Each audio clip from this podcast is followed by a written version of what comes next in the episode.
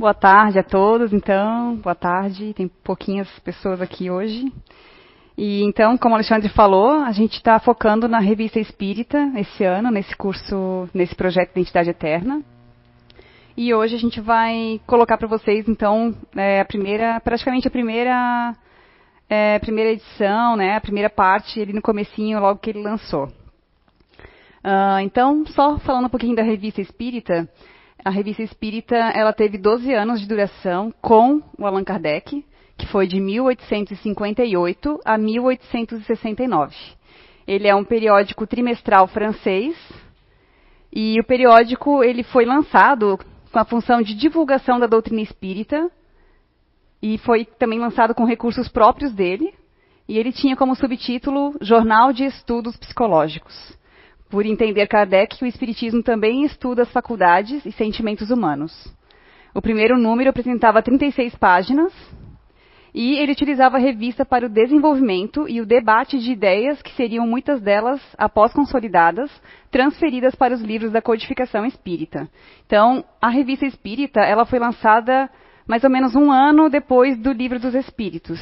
Então, é, ele lançou porque ele, tanto ele como a Amélie, né, a sua esposa, eles não tinham ideia de que o lançamento do Livro dos Espíritos ia ser um boom tão grande. Né? Eles não esperavam que ia dar uma repercussão tão grande, pessoas procurando, é, querendo buscar esse conhecimento. E ele sentiu essa necessidade, então, de esclarecer mais, ter um contato maior também com as pessoas, né? E como eles recebiam muitas cartas do mundo inteiro, é, com revelações, com casos, de manifestações, de fenômenos que aconteceram, que aconteciam, né? Ele sentiu essa necessidade de expor esses casos e também esclarecer para as pessoas, né? É, os porquês dos porquês e também de investigar ainda mais. É, tanto que é, da revista Espírita também foi passado vários conteúdos para as outras obras que ele foi lançando depois. Então, as obras básicas que ele lançou, em praticamente 10 anos, ele lançou essas obras todas, né? Foi o Livro dos Espíritos, em 1857. Em 1858, então, a Revista Espírita. Em 1859, O que é o Espiritismo. Em 1861, O Livro dos Médiuns. Em 1864, O Evangelho segundo o Espiritismo. Em 1865, O Céu e o Inferno. Em 1868, A Gênese. E em 1890, né, já não estava mais aqui Allan Kardec, mas foi lançada as obras póstumas pela Sociedade Parisiense de Estudos. É claro que a gente não vai se ater em detalhes essas outras obras, né? Eu só trouxe aqui para para mostrar para vocês o quanto ele desenvolveu em 10 anos e o quanto a gente tem à disposição esse conhecimento para estudarmos, para aprendermos ainda mais. É, então, aqui uma frase da introdução dessa primeira revista espírita, do Allan Kardec. É, causa justa admiração que, enquanto na América Somente os Estados Unidos possuem 17 jornais consagrados a esse assunto, sem contar um sem número de escritos não periódicos. A França, país da Europa, onde tais ideias mais rapidamente se aclimataram, não possui nenhum. Então, até parece um pouco um desabafo, assim, né, dele, de, poxa, tem tantas, tantas revistas e jornais falando sobre espiritismo em outros lugares, e aqui onde a coisa nasceu, onde a gente mais é, teve esse, essa repercussão, a gente não tem nada, né? Então, é, essa, essa é uma citação que ele colocou na introdução dessa primeira edição.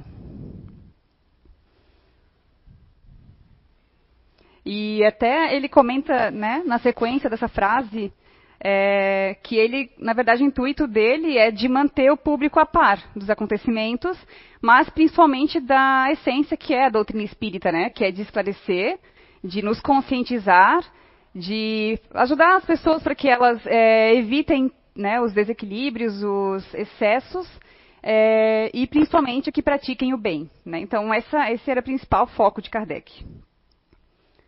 E aqui no começo, então, ele fala dos diferentes modos de comunicação. Então, as comunicações são manifestações inteligentes que têm por objetivo a troca de ideias entre o homem e os espíritos. Como Alexandre comentou na primeira aula, para haver comunicação, precisa haver manifestação. Então, as manifestações é que trazem as comunicações que a gente recebe. A natureza das comunicações varia conforme o grau de elevação ou de inferioridade, de saber ou de ignorância do espírito que se manifesta, e segundo a natureza do assunto de que se trata. Podem ser frívolas, grosseiras, sérias ou instrutivas. Né? Então, as comunicações sérias, elas são as comunicações mais úteis.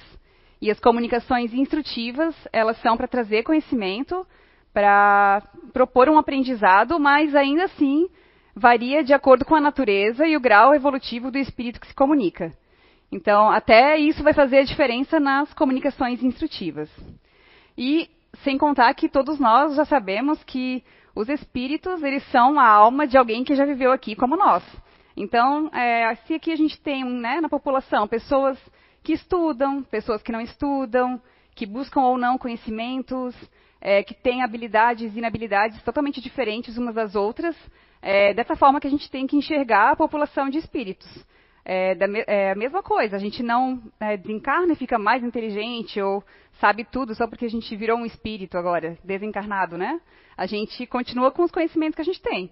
Por isso que é aqui, nesse momento, encarnados, que a gente tem a oportunidade de estudar, de aprender. É isso que a gente vai levar conosco, né? Então, da mesma forma, a gente tem que olhar os espíritos também e avaliar realmente, né? Será que tem procedência essa comunicação, essa informação? É, avaliar pela comunicação a gente consegue perceber se a comunicação é séria ou não, né? Isso a gente vai ver um pouquinho mais para frente também. É, que tipos de espíritos se, é, se, comunicam de acordo com cada natureza de comunicação, né? E eu diria também não só da qualidade do espírito, mas também a pessoa que quer receber uma comunicação, né? Qual o interesse dela nisso? É um interesse sério? É, é necessário transmitir essa informação?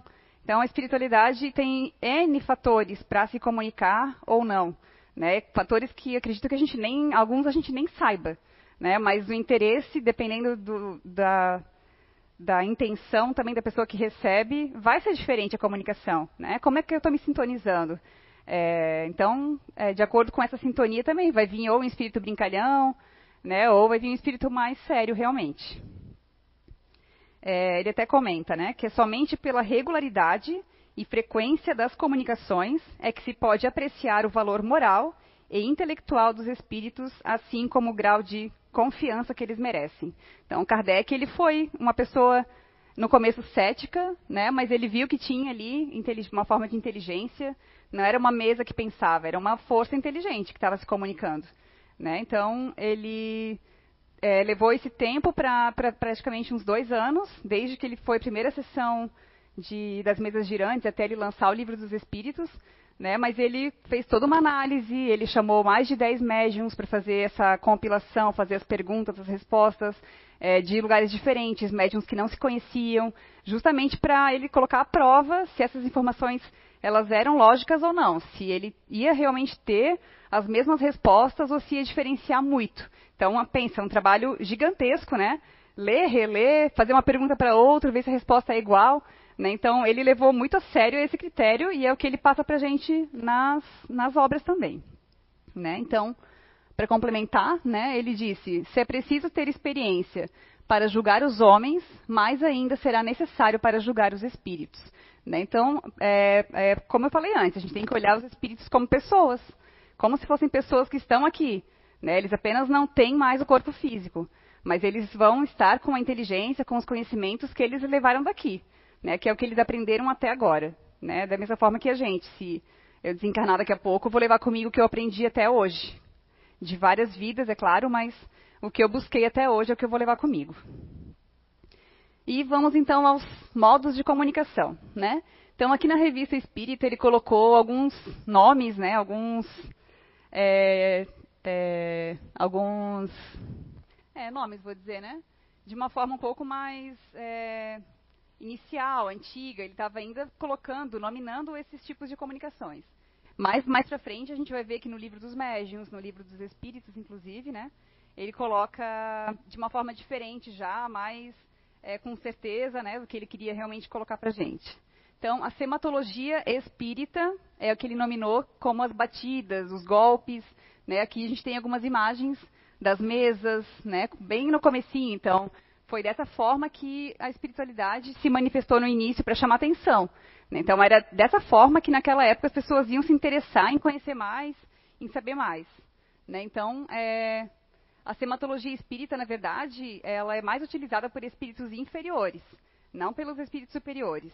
Né? Os espíritos superiores eles podem se utilizar, mas não são eles que vão provocar os ruídos, os golpes, né? Eles vão se utilizar dos espíritos inferiores, é, comandá-los, né, para que eles façam isso, porque não é uma característica de espírito superior fazer esse tipo de manifestação. É, aqui tem uma pergunta e uma resposta ali da revista também. As manifestações materiais, tais como ruídos, o movimento dos objetos e todos esses fenômenos que nos apraz provocar frequentemente, são produzidos indistintamente pelos espíritos superiores e inferiores? Né? Então, a resposta: apenas os espíritos inferiores se ocupam dessas coisas. Por vezes, os espíritos superiores servem-se deles, como farias com um carregador, a fim de levar a escutá-los. Né? Então, como eu comentei, é, apenas inferiores. Né? Os superiores eles vão só utilizar, é, se utilizar disso, comandando esses espíritos inferiores se eles quiserem chamar atenção de algo, de alguém. Né? Podeis crer que os espíritos de uma ordem superior estejam as vossas ordens para vos divertir com pasquinadas? É, é, como se perguntasseis se em vosso mundo são os homens sábios e sérios que fazem os papéis de malabaristas e bufões. Né? Então, a espiritualidade ela é bem direta na resposta, né? em falar, em pedir para ele comparar as pessoas que estão encarnadas como ele. Né? Como, é que, é, como é que a gente vê as pessoas sérias, as pessoas intelectuais, que buscam uma coisa né, mais é, lógica, né? Eles não vão fazer esse tipo de baderna, entre aspas, né? Barulhos. E aí o Kardec coloca uma observação. Os espíritos que se revelam por efeitos materiais são, em geral, de ordem inferior, aqui ele só confirma, né? Divertem ou espantam aqueles para quem os espetáculos visuais têm mais atrativos que o exercício da inteligência. São, de alguma sorte, os saltimbancos no mundo espírita. Então, como a gente tem aqui no mundo né, material, a gente tem no mundo, no mundo espiritual. Algumas vezes agem espontaneamente, outras vezes por ordem dos espíritos superiores. Se as comunicações dos espíritos superiores oferecem um interesse mais sério, as manifestações físicas têm igualmente utilidade para o observador. Revelam-nos forças desconhecidas da natureza e nos oferecem o meio de estudar o caráter e, se assim nos podemos exprimir, os costumes de todas as classes da população espírita. Né? Então, só reforçando que há muitos tipos de espíritos, de várias, de todas as qualidades, né? Da mesma forma que a gente encontra aqui. Uh, continuando, então. Uh, outros modos de comunicação, né? A psicografia, né? Então, a gente tem a psicografia direta e a psicografia indireta. A psicografia direta é essa psicografia que a gente conhece mais, né? Que a gente vê tantos médiums é, fazendo, né, tendo essa manifestação, digamos assim. Então, ela é direta porque o espírito, que no, no caso ele chamava de força, né, uma força oculta, ela age diretamente né, com a mão do médium para então fazer a escrita. Né, então, por isso é chamada de comunicação, de psicografia direta. Essa é a forma considerada por Kardec mais prática e a mais é, autêntica, né? Então, e também mais utilizada pelos espíritos superiores. É muito mais prático, ele, eles viram depois, né, com isso, que era muito mais prático o próprio médium, é, utilizando um lápis, fazer a, né, a psicografia, receber a mensagem, do que da forma que eles usavam antes, né? Por exemplo, as mesas girantes, elas não eram nada práticas, né? Porque eram ou eram as batidas, ou eram as mesas, era sim, não. Então, esse sim ou não somente poderia trazer respostas equivocadas, errôneas. Não era uma, uma coisa que dava para se confiar, segundo Kardec. E a psicografia indireta, então, é o segundo, segundo meio que eles utilizavam na época, que era através de pranchetas, né, a cesta peão, que é essa imagem que a gente está vendo, né, é, ela é indireta porque essa força oculta, ela teria que agir sobre as pessoas para daí fazer o movimento na prancheta, no cesto peão, né, cesta peão, para daí haver a escrita, a comunicação. Então, por isso essa diferença, né? É, essa psicografia indireta, ela também não era tão prática assim. Ela geralmente recebia mensagens um pouco mais curtas, né? Mas foi um dos meios que eles utilizaram também na época até chegar na psicografia direta. É importante a gente ressaltar e, confirmar, e reforçar, aliás, que no livro dos médiums, que surgiu dois, três anos depois, no capítulo 13, na verdade, do capítulo 12 até o capítulo 15, a gente encontra bastante informações é, falando sobre os tipos de mediunidades, os tipos de médiums, né? E ali ele também também reforça, na verdade, no livro dos médiuns, que mesmo a sexta peão, ela precisa de uma pessoa que tenha mediunidade para que funcione, para que isso aconteça. Mesmo que você tenha duas, três pessoas ali com as mãos postas por cima, precisa pelo menos que uma delas tenha mediunidade. Então, como a gente já viu em outros anos, é, para ocorrer também uma manifestação, precisa que naquele ambiente haja uma pessoa com mediunidade para que ocorra, independente de ser uma psicografia, de ser uma comunicação falada, é, uma manifestação física, batidas, né, enfim, precisa ter alguém com mediunidade. Isso ele reforça bastante no livro dos médiuns. E no capítulo 15 do livro dos médiuns, ele também fala que existem vários tipos de, de psicógrafos, né, que são os médiuns que psicografam. É, a gente encontra, né, vou só citar rapidamente, sem entrar em muitos detalhes, mas a gente tem ali os médiums mecânicos, que são médiums que são totalmente inconscientes na hora da comunicação, os médiums intuitivos, que eles escrevem sobre uma intuição, né, ouvindo essa voz interior que vos fala. É, os semimecânicos, que já é uma junção do mecânico com o intuitivo, né, então ele começa com a intuição e vai depois mecanicamente. É, médiums inspirados ou involuntários e os médiums de pressentimentos. Então tem essas diferenças ainda, que a gente pode é, ler e adquirir esse conhecimento a mais lendo o livro dos médiums também. Uh, a espiritografia, né? Então, a espiritografia, ela é uma, como se fosse uma psicografia sem o contato com o médium. Então, ela é direta, né? Basta ter uma, um papel ali, não precisa necessariamente ter um lápis, uma caneta, né? É, basta ter um papel, mesmo que ele seja dobrado, essa comunicação ela pode acontecer. É claro que ele reforça aí que é, essa comunicação não, há dúvidas que ela é, é correta, que ela é, tem legitimidade. Né? Imagina, você coloca um papel é, em cima de uma mesa e de repente é, aparece uma mensagem do nada. Né? Então não esteve ninguém ali, não tem como ter muita dúvida de que ela não é verídica. Né? Mas precisa ser num ambiente onde há prece, onde há uma energia, é, onde ela é, há uma energia boa, né? É, as pessoas que, que nesse ambiente é, convivem, elas têm essa prática do bem, essa questão do pensamento e também tem alguém com mediunidade. Né? Sempre lembrando, tem que ter alguém ali no meio que vai ter essa ectoplasmia para que ocorra essa manifestação. Né? Então ele até reforça aqui num trechinho do livro dos médiuns. É, para escrever dessa maneira, o espírito não se serve das nossas substâncias, aquele que dizer canetas, lápis, tintas, né? não necessariamente a mediunidade que precisa, nem dos nossos instrumentos. Ele próprio fabrica a matéria e os instrumentos de que há mister, tirando para isso os materiais precisos do elemento primitivo universal, que pela ação da sua vontade sofre as modificações necessárias à produção do efeito desejado. Então, a gente fala bastante aqui da vontade. Né? É a vontade do espírito que faz com que ele consiga transformar isso, criar esse material, essa tinta que vai preencher esse bilhete, esse recado, assim como outras manifestações também que podem ocorrer. Há outros modos de comunicação. Então, a palavra, né, ele no começo colocou como palavra, é, que seria então quando há a fala, né? Quando essa força oculta ela se sobrepõe às cordas vocais. Então, ele nominou como espiritologia mediata a influência nas cordas vocais. Aí, depois de um tempinho, é que surgiu o termo psicofonia, que a gente conhece mais hoje. E a espiritologia direta, que é sem intermediário corpóreo, sem necessidade de ter um médium, né? Sem falar pelo médium. Que é a intuição, palavras que vêm à mente, comunicação nos sonhos e estados de vigília. Aquela voz, né, que a gente pode às vezes ouvir, uma ideia que do nada veio, não estava pensando nisso e veio aquela ideia. Né? Por isso que a gente costuma ouvir que todos nós somos médiums, mas a gente sabe que isso é em graus muito diferenciados, né? Há os médiums com muito mais ostensividade, que vão produzir muito mais fenômenos, mas a gente pode sim ouvir intuição. O Alexandre comentou bastante na primeira aula que a gente sempre escuta essa voz ali falando uma coisa e às vezes, às vezes a gente não quer acreditar ou a gente desconfia, né? Não, isso é bobiça, não, não, pensei do nada, não é nada, né? Mas a gente tem sim, a gente tem que escutar essa voz.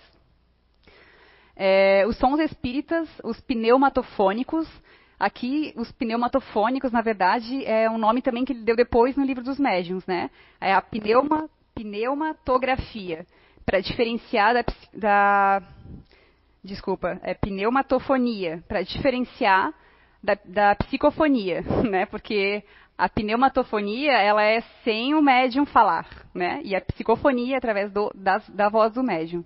Então, os sons espíritas, os pneumatofônicos, se produzem de duas maneiras distintas. Às vezes, é uma voz interior que repercute no nosso foro íntimo, nada tendo, porém, de material as palavras, conquanto sejam claramente perceptíveis. Outras vezes, são exteriores e nitidamente articuladas, como se proviessem de uma pessoa que nos estivesse ao lado. Né? Então, está no capítulo 12 do Livro dos Médiuns.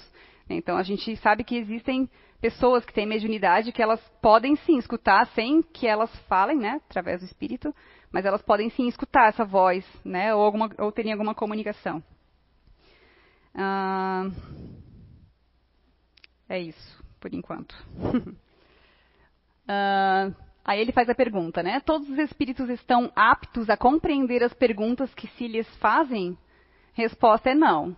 Os espíritos inferiores são incapazes de compreender certas perguntas, o que não os impede de responder bem ou mal. É ainda como entre vós. Né? Então, parece que ele só reforça, né? Ele pergunta sempre para confirmar de que não, eles são como nós, né? Eles estão na, no plano espiritual, mas eles também podem errar, podem também não saber de algum assunto. Né? E o Kardec insiste bastante nisso, em confirmar isso cada vez, para a gente também ser alertado, né? De que a gente não pode acreditar só porque vejo um espírito. Nem sempre essa comunicação, essa informação, ela vai ser correta. Não quer dizer que não é de um espírito, né? Mas também não quer dizer que é uma informação correta. E ele coloca uma nota. Por aí se vê o quanto é essencial pôr-se em guarda contra a crença no saber ilimitado dos espíritos, né? Então a gente não tem que se limitar. Ah, eu li uma vez ali um trechinho, já sei né? Ou eu li uma vez o livro dos Espíritos, eu já sei. Não, a gente tem que continuar. Por isso que tem tantas obras, né? Para que a gente estude cada vez mais. Dá-se com eles o que se dá com os homens. Não basta interrogar o primeiro que aparece para ter uma resposta sensata. É preciso saber a quem se dirigir. E é bem o que ele fez. Ele não perguntou somente para um espírito, ele perguntou para vários, através de vários médiums. A população dos espíritos é como a nossa. Há de tudo: o bom, o mal, o sublime, o trivial, o saber e a ignorância. E agora a gente entra nas manifestações físicas, então, né? É, então, só essa frase até que ele, que ele coloca, né? Ultimamente perguntamos se todos os espíritos indistintamente fazem mover as mesas, produzem ruídos, etc. E logo a mão de uma dama, bastante séria para brincar com essas coisas, traçou violentamente essas palavras: Quem faz dançar os macacos em vossas ruas? Serão os homens superiores? Né? Então, de novo, eles são bem diretos nesse, nesse, sentido de reforçar que os espíritos superiores não vão fazer esse tipo de manifestação. Né? É, batidas, é, mesas girarem, né? são os espíritos inferiores. E ali ele coloca o caso também de uma empregada, que eu vou ler um pouquinho para vocês, vou tentar resumir um pouco a história, né? Mas é só para vocês entenderem como ele fazia. Ele colocava o assunto e ele sempre colocava é, cases, né, cartas, é, exemplos de pessoas que realmente vivenciaram alguma situação que houve um fenômeno. Né? Então, inclusive até para comprovar cada vez mais o espiritismo, a continuidade da vida. Né? Então, é, uma família respeitável tinha como empregada doméstica uma jovem órfã de 14 anos, cuja bondade natural e doçura de caráter haviam lhe granjeado a afeição dos patrões. No mesmo quarteirão habitava uma outra família, cuja mulher, não se sabe porquê, havia tomado essa jovem em antipatia, a tal ponto que não havia mau procedimento de que ela não fosse o objeto. Um dia, quando voltava, a vizinha parece furiosa, armada de uma vassoura, querendo bater-lhe.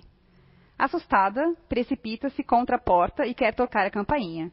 Infelizmente, o cordão encontra-se rompido e ela não pode alcançá-lo. Eis, porém, que a campainha agita-se por si mesma e, vê, e vem abrir-lhe a porta. Então, ela não conseguiu tocar a campainha, mas ela, a da campainha tocou sozinha. Em sua perturbação, ela não se deu conta do que se havia passado. Mas depois a campainha continuou a tocar de tempo em tempo, sem motivo aparente, tanto de dia como de noite, e quando se ia ver a porta não se encontrava ninguém. Os vizinhos do quarteirão foram acusados de pregar essa peça de mau gosto. Foi dada queixa ao comissário de polícia, que abriu o inquérito e investigou se algum cordão secreto se comunicava com o exterior. Mas nada pôde descobrir. As coisas, porém, persistiam cada vez mais em prejuízo do repouso de todos, e, sobretudo, da pequena empregada acusada de ser a causa do barulho. Atendendo ao conselho que lhes foi dado, os patrões da jovem órfã decidiram afastá-la e a colocaram no campo, na casa de amigos. Desde então, a campainha permaneceu quieta e nada de semelhante se produziu em seu novo domicílio. Esse fato, como muitos outros que vamos relatar, não se passou às margens do Missouri ou do Ohio, mas em Paris, na passagem dos panoramas. Resta agora explicá-lo. A jovem não tocava campainha, isso é positivo. Estava bastante apavorada com o que se passava para pensar numa farsa, da qual teria sido a primeira vítima. Uma coisa não menos positiva é que o toque da campainha deveu-se à sua presença, uma vez que o efeito cessou quando ela partiu. O médico que testemunhou o fato explica-o por uma poderosa ação magnética, exercida de forma inconsciente pela jovem criada. Essa explicação, de forma alguma, nos parece concludente. Por que teria ela perdido esse poder após a partida? Quanto a isso, diz que diz ele que o terror inspirado pela presença da vizinha devia produzir na jovem uma superexcitação, suscetível de desenvolver a ação magnética e que o efeito cessou com a causa. Confessamos não estar absolutamente convencidos por esse raciocínio. Se a intervenção de uma força oculta não está aqui demonstrada de maneira evidente, pelo menos é provável, conforme fatos análogos que conhecemos. Admitindo, portanto, essa intervenção, diremos que, nas, nas, circunstâncias em que o fato se produziu pela primeira vez, um espírito protetor quis, provavelmente, que a jovem escapasse do perigo que corria. Que, apesar da afeição que seus patrões lhe devotavam, fosse talvez o seu interesse sair daquela casa. Eis porque o ruído continuou até que ela tivesse partido. Então, é um dos casos que o Allan Kardec coloca nessa primeira edição do, da revista Espírita, né, onde ele é, traz esse caso para mostrar que essa, essa moça com certeza foi avisada, né? Foi avisada não, foi ajudada pelo seu protetor para que ela se retirasse, porque provavelmente alguma coisa pior mais para frente iria acontecer com ela, né? Uh, tem mais casos, tá? Eu estou lendo um que ele colocou, mas teve, teve mais um caso também sobre manifestações físicas que o Kardec aponta, né, ali. Mas para a gente também não se estender tanto só falando disso, né? É, quis colocar esse que eu achei interessante também. Uh, e duendes, então, né? Então, na primeira edição, gente, Kardec explicou sobre os duendes. Duendes, gnomos, fadas, né? Será que eles existem mesmo? Uns são bonitinhos, até. né? Tem uns com uma carinha um pouco mais feia, carinha de brabo, né? Mas será que eles existem? É, achei bem interessante, porque quando era criança eu ouvia bastante, via pessoas colocando maçãs, frutas do lado né, dos, da, das imagenzinhas dos gnomos para alimentar eles, que eles utilizavam essa energia. Lembrei bastante disso da minha infância, né? É, mas então vamos entender o que, que são esses seres, né? É, esses seres existem sim, né? Não é só uma ficção. É, eles existem, mas eles são classificados na escala de espíritos inferiores. Né? Então, talvez muita gente já deve ter ouvido falar que os duendes, gnomos, eles ajudam na questão da natureza, eles influenciam, né? Eles podem é, contribuir com os fenômenos da natureza, é, chuvas, ventos.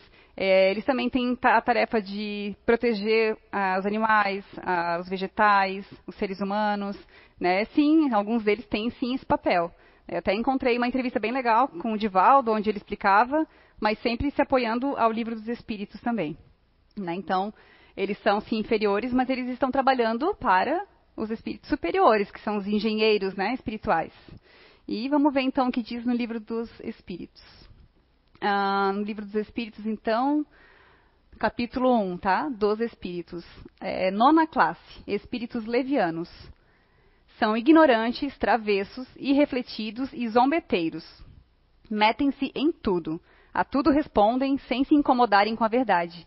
Gostam de causar pequenos desgostos e ligeiras alegrias, de aborrecer, de induzir maliciosamente em erro por meio de mistificações e de espertezas. A esta classe pertencem os espíritos vulgarmente tratados de duendes, trasgos, gnomos, diabretes. Acham-se sob a dependência dos espíritos superiores, que muitas vezes os empregam, como fazemos com os nossos servidores. Em suas comunicações com os homens, a linguagem de que se servem é, por vezes, espirituosa e faceta, mas quase sempre sem profundidade. Exploram as falhas e o lado ridículo dos homens e das coisas, comentando-os em traços mordazes e satíricos.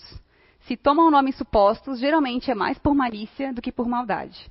Né? Então, eles são mais zombeteiros, brincalhões, né? Eles podem esconder algumas coisas, né? E, é, segundo Kardec, não é por mal, maldade, porque eles querem brincar, eles querem se divertir, né? Mas se é, eles se encontram com alguém que não está preparado para isso, né? Pode perturbar.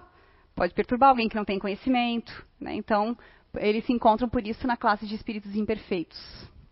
Uh, ainda ali, na segunda parte, não, na verdade é no capítulo uh, 27, das contradições e das mistificações, né? Uma nota do Kardec. A astúcia dos espíritos mistificadores ultrapassa, às vezes, tudo que se possa imaginar. A arte com que dispõem, as suas baterias e combinam os meios de persuadir, seria uma coisa curiosa. Se eles nunca passassem dos simples gracejos, porém, as mistificações podem ter consequências desagradáveis para os que não se achem em guarda, né, que aqui eu comentei antes. Uh, e na questão 538 do Livro dos Espíritos, Allan Kardec interroga: Formam categoria especial no mundo espírita os espíritos que presidem aos fenômenos da natureza? Serão seres à parte ou espíritos que foram encarnados como nós? Né? Então, ele queria saber se eles eram espíritos também como nós, terráqueos, né, que vivemos aqui, que temos as provas, as expiações. E a resposta é que foram ou que serão. Então, alguns dos, desses espíritos né, que se encontram nessa forma de duendes, gnomos, é, eles podem já estar né, na mesma forma, mesma forma que a gente, com as mesmas oportunidades, é, ou podem ser também espíritos de outros mundos que ainda vão ter a oportunidade de estar no nosso mundo. Né? Ah, evocações particulares. Né? Então, além de Kardec esclarecer vários assuntos que eram de dúvida ou curiosidade das pessoas naquela época, ele também colocava evocações particulares, é, casos de pessoas que se, que se conformaram ou que, que comprovaram realmente a continuidade da vida, que passaram a acreditar né, que a vida continua, que existe um mundo espiritual, que antes eram totalmente crédulas, né? Então ele, ele postava, ele postava, tô falando como a linguagem de hoje, digital, né? Postava na revista. Não, ele, ele imprimia na revista. É, ele publicava, muito bem, muito obrigada. Ele publicava esses cases para é, ajudar outras pessoas também que ainda não, não estavam crentes né, no espiritismo, que ainda não conseguiam aderir a essa nova ideia, né? Que ele chamava, ele sempre chamava bastante de no, essa nova ciência quando a gente lê as obras que ele publicou.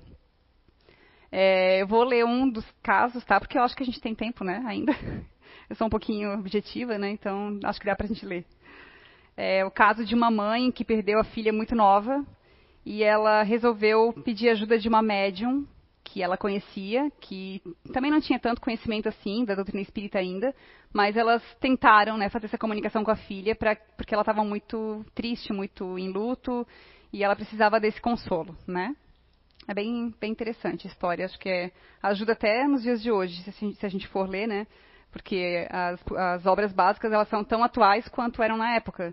Quando, gente, quando eu leio, eu estava lendo, estava dando mais uma estudada ontem, e até, eu até rio, assim, sozinha, porque eu acho tão interessante a forma como Kardec coloca, é, o jeito como ele perguntava e confirmava e perguntava de novo e falava que nos dias de ele falava, né, como se fosse hoje, ah, nos dias de hoje as pessoas têm dificuldades disso, daquilo. E eu fico, meu, a gente ainda tem essas dificuldades, né? Então eu acho bem interessante quem nunca leu é, começar a ler, né, realmente as obras básicas para também ter essa compreensão. É, então, o título dessa evocação que eu vou ler, ah, ele sempre colocava, né, que ele tinha que ter autorização devida das pessoas para ele poder publicar. Então, ele sempre teve esse cuidado também de não expor ninguém sem que a pessoa autorizasse. Né? Então, o título é Mãe, estou aqui. É, nesse caso, ele não, não colocou o nome da pessoa que mandou essa comunicação, né? provavelmente não, não teve essa autorização, mas ele publicou sem os nomes. É, a senhora X né, havia perdido há alguns meses sua filha única, de 14 anos, objeto de toda sua ternura e muito digna de seu pesar, pelas qualidades que dela prometiam fazer uma mulher perfeita. Essa jovem havia sucumbido a uma longa e dolorosa doença. Inconsolável com essa perda, dia a dia a mãe via sua saúde alterar-se, repetindo sem cessar que em breve iria reunir-se a filha. Instruída da possibilidade de comunicar-se com os seres do além-túmulo, a senhora X resolveu procurar, numa conversa com a filha, um alívio para sua pena. Uma senhora de seu conhecimento era médium, mas as duas com pouca experiência para semelhantes evocações, sobretudo em circunstância assim tão solene, rogaram-me que as assistisse. Éramos apenas três: a mãe, a médium e eu. Eis o resultado dessa primeira sessão. A mãe. Em nome de Deus Todo-Poderoso, Espírito Júlia, XXX, minha filha querida, peço-te que venhas, se Deus o permitir. E a Júlia vem. Mãe, estou aqui. A mãe. És tu mesma, minha filha, que me respondes? Como eu posso saber que és tu? Júlia. É, ela falou Lili, né? Lili era um pequeno apelido familiar dado à jovem na sua infância. Não era conhecido nem da médium, nem de mim, né? Essa pessoa que acompanhou ela. Considerando-se que há vários anos só a chamavam pelo seu nome de Júlia.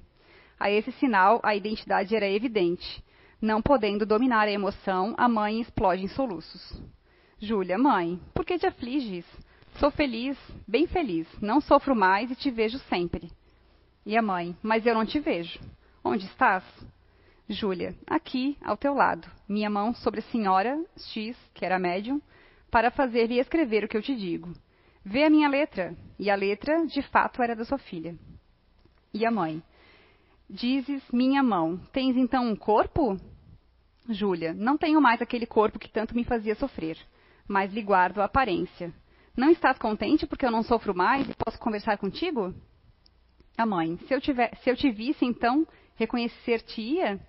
Júlia, sim, sem dúvida. E já me viste muitas vezes em teus sonhos. E a mãe, de fato, já te revi em meus sonhos. Mas pensei que fosse efeito da imaginação, uma lembrança. Júlia, não. Sou eu mesma, que sempre estou contigo e procuro consolar-te. Fui eu que te inspirei a ideia de evocar-me. Tenho, tenho muitas coisas a te dizer. Desconfia do Senhor Y. Ele não é sincero. Esse Senhor, conhecido apenas da mãe, e citado assim espontaneamente, era uma nova prova de identidade do espírito que se manifestava. E a mãe, que pode, pois, fazer contra mim o Senhor Y? Não te posso dizer, isto me é proibido. Apenas te advirto para desconfiares dele. Estás entre os anjos? E a Júlia, oh, ainda não. Eu não sou bastante perfeita. Entretanto, eu não via nenhum defeito em ti, a mãe fala. Tu eras boa, doce, amável, benevolente com todos. Isso não basta? Para ti, mãe querida, eu não tinha nenhum defeito, e eu o acreditava, pois me dizias tantas vezes. Mas agora eu vejo que me falta para ser perfeita. Como adquirirás as, as qualidades que te faltam? em novas existências que serão cada vez mais felizes. É na Terra que terás essas novas existências? E a Júlia, nada sei quanto a isso. Considerando que não havias feito mal durante tua vida, por que sofreste tanto? Prova, prova. Eu a suportei com paciência por minha confiança em Deus. Sou muito feliz hoje por isso. Até breve, mãe querida. Né? E aí o Kardec complementa. Em presença de semelhantes fatos, quem ousaria falar do vazio do túmulo quando a vida futura se nos revela assim tão palpável? Essa mãe, minada pelo desgosto, experimenta hoje uma felicidade inefável em poder conversar com a filha. Não há mais separação entre elas. Suas almas se confundem e se expandem no seio uma da outra, pela permuta de seus pensamentos. Apesar da descrição com que cercamos este relato, não nos permitiríamos publicá-lo, se a isto não estivéssemos formalmente autorizados Disse-nos aquela mãe: Possam todos, quantos perderam seus afetos na terra, sentir a mesma consolação que experimento. Acrescentaremos somente uma palavra aos que negam a existência dos espíritos bons. Perguntamos como poderiam provar que o espírito dessa moça fosse um demônio malfazejo. Né? Então aqui Kardec reforça né, que é, provavelmente muitas pessoas viam a, o espiritismo como uma obra do demônio, né? como a gente sabe que algumas pessoas ainda acham que é, bem menos do que naquela época, que foi com certeza muito mais difícil né, para Kardec, que teve até livros queimados em fogueira, é, é, pessoas que apedrejavam né, por causa do espiritismo. E, e aqui ele só vem né, é, sempre provar, e, e com certeza se a gente for ler as outras edições, as próximas, a gente vai ver que ele sempre fez questão de publicar e de reforçar essa questão do consolo da vida futura e da continuidade. É claro que nem todos podem receber uma mensagem, uma psicografia, né? A gente, para quem acompanhou hoje de manhã, até foi falado sobre uma psicografia que veio naqueles anos que a gente tinha sessões públicas, né? É, não é sempre que eles podem se comunicar, como a gente falou antes. É, a espiritualidade tem que ter um motivo para isso, tem que ter uma necessidade, né? E também tem que haver um instrumento para que aconteça, né? E vários fatores que eu já falei que a gente também não, não sabe, não tem certeza que eles se utilizam. É, mas a, a, doutrina espírita é a, o principal objetivo dela, na verdade, é que a gente aprenda isso, é, entenda que existe sim a continuidade da vida, a felicidade futura, é, sem que haja necessidade dos fenômenos. Né? Então, naquela época foi necessário ter sim os fenômenos para que começasse toda essa curiosidade e, e depois posteriormente também o estudo, é, a busca que Kardec fez, as pesquisas, né? que foi que é na verdade a primeira referência que a gente tem é, mais lógica sobre o espiritismo, né? Mas o objetivo é, nosso, tanto da CEIU como das casas espíritas, como das próprias obras, é que a gente conheça isso antes, que a gente aprenda que existe a morte, que a gente se prepare para isso que a gente um dia vai se separar fisicamente de quem a gente ama, mas a gente tem que né, ter esse entendimento de que a gente vai um dia se reencontrar. É claro que não é fácil nem para a gente que acredita, né? mas a gente tendo conhecimento já facilita um pouco essa compreensão, né, esse entendimento e essa paciência que a gente tem que ter enquanto a gente está aqui, né? De várias provas que a gente ainda vai ter também.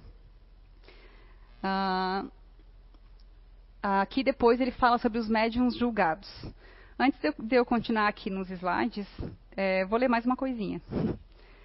É que eu acho muito rico em detalhes para eu falar do meu jeito resumido, que vai ser bem resumido, né? Então, é, os médiums julgados, na verdade, é uma, é uma história que ocorreu de pessoas que estavam em, em troca de dinheiro, de ganhos, né? Querendo provar a espiritualidade, querendo provar que espíritos existem, né? Vamos ver o que deu. É, os adversários da doutrina espírita apegaram-se com desvelo a um artigo publicado pelo Scientific American de 11 de julho, sob o título de Os Médiuns Julgados. Vários jornais franceses o reproduziram como um argumento irretorquível. Nós mesmos o reproduzimos fazendo-o seguir de algumas observações que lhe mostrarão o valor. Há algum tempo, por intermédio do Boston Courier, uma oferta de 500 dólares, que na época eram 2.500 francos, havia sido feita a toda pessoa que, em presença e em satisfação de um certo número de professores da Universidade de Cambridge, reproduzisse alguns desses fenômenos misteriosos que os espiritualistas dizem frequentemente ser produzidos por, por meio de agentes chamados médiums. Então, que eles estavam querendo provar que não existia. O desafio foi aceito pelo Dr. Gardner e por diversas pessoas que se vangloriavam de estar em comunicação com os espíritos. Os concorrentes reuniram-se nos edifícios Albion, em Boston, na última semana de junho, dispostos a provar o seu poder sobrenatural. Entre eles, notavam-se as senhoritas Fox, que se tornaram tão célebres pela sua superioridade nesse gênero. A comissão encarregada de examinar as pretensões dos aspirantes ao prêmio compunha-se dos professores Pierce, né, tem vários aqui, tá, gente? Todos eles sábios, muito distintos. Os ensaios espiritualistas duraram vários dias. Jamais tinham os médios encontrado mais bela ocasião de pôr em evidência seu talento ou a sua inspiração. Mas, como os profetas de Baal, ao tempo de Elias, em vão invocaram suas divindades, como prova a passagem seguinte do relatório da comissão.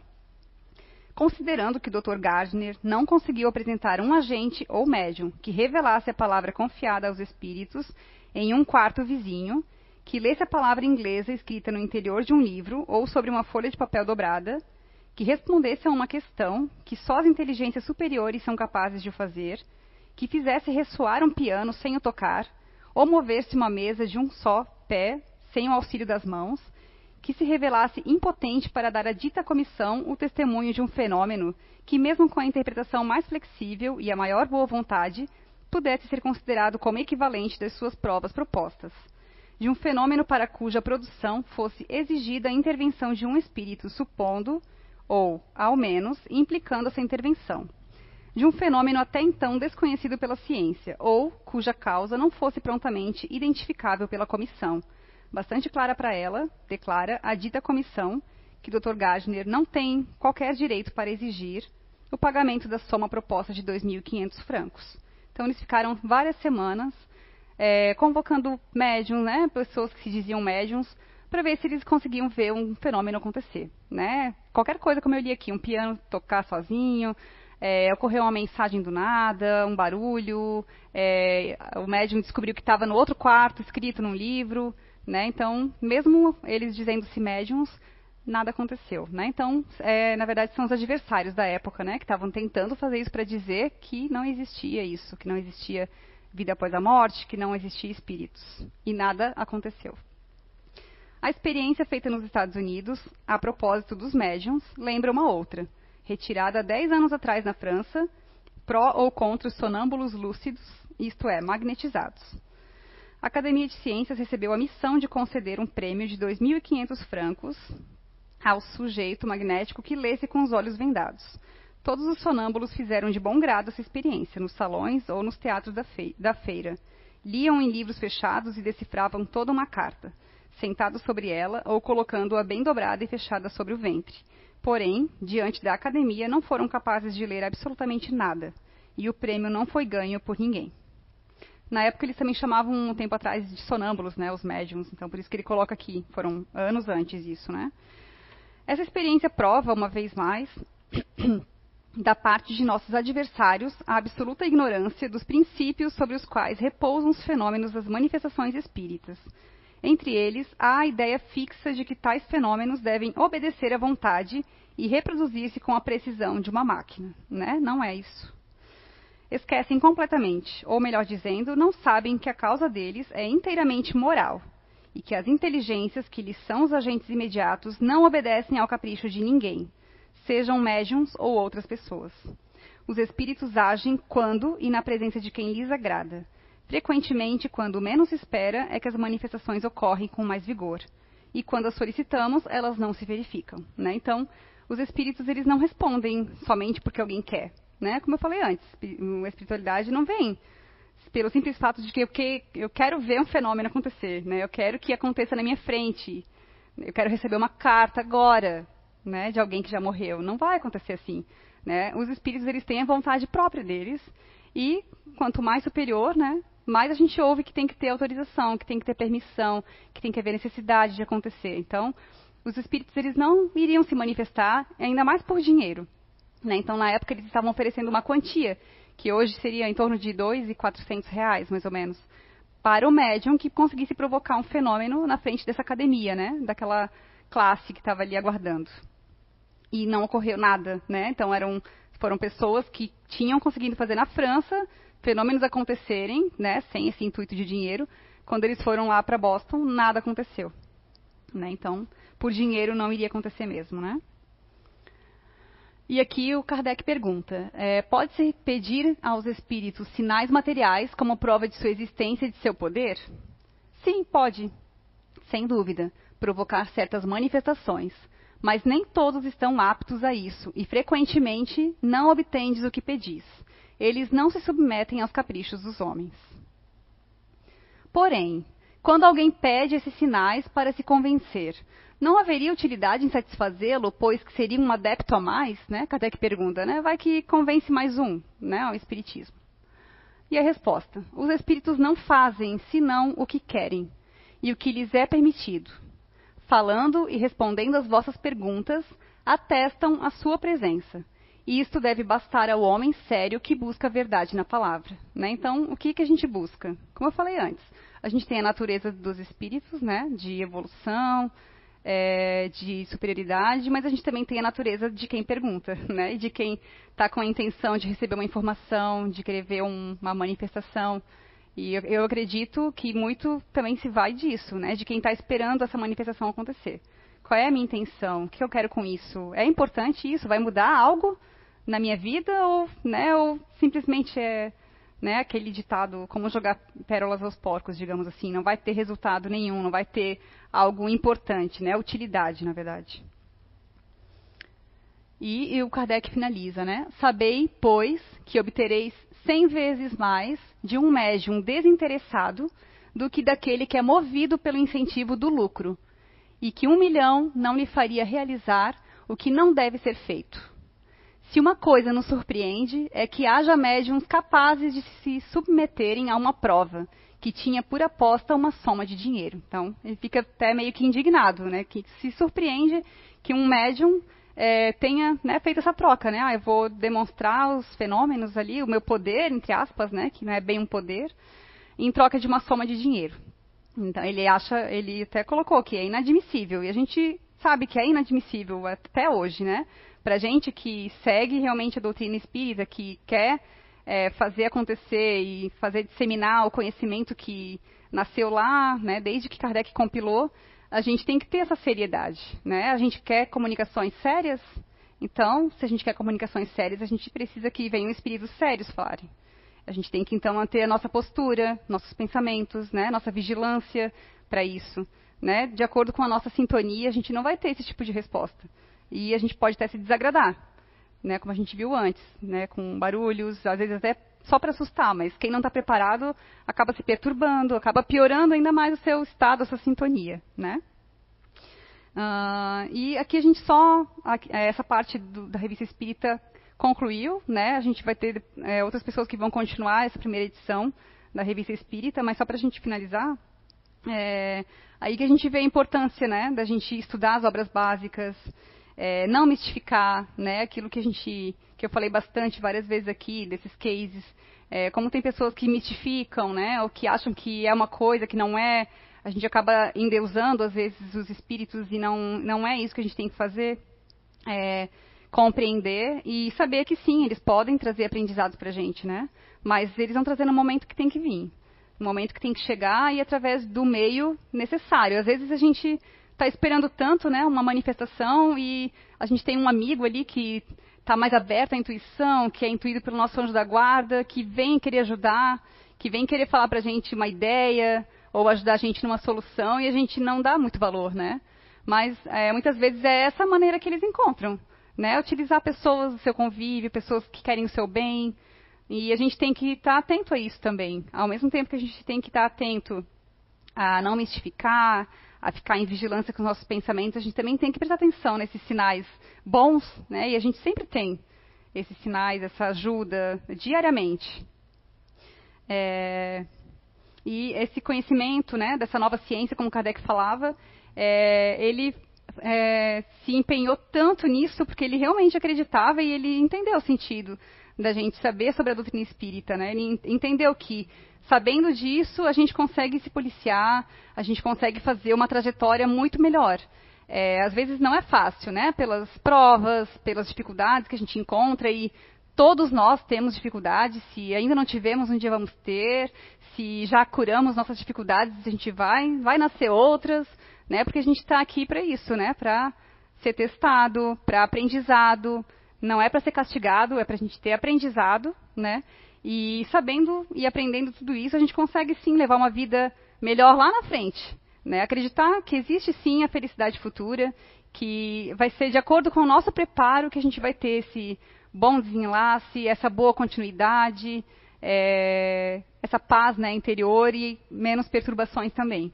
Né? Então, é, fica só o, reforço, né, de a gente buscar cada vez mais o conhecimento, é, não sermos, né, como lá no início, pessoas que queriam só ver shows e fazer perguntas é, sobre si mesmo, é, mas sim buscar realmente conhecimento, porque o conhecimento, na verdade, é o principal consolo da doutrina espírita, muito mais do que os fenômenos, né.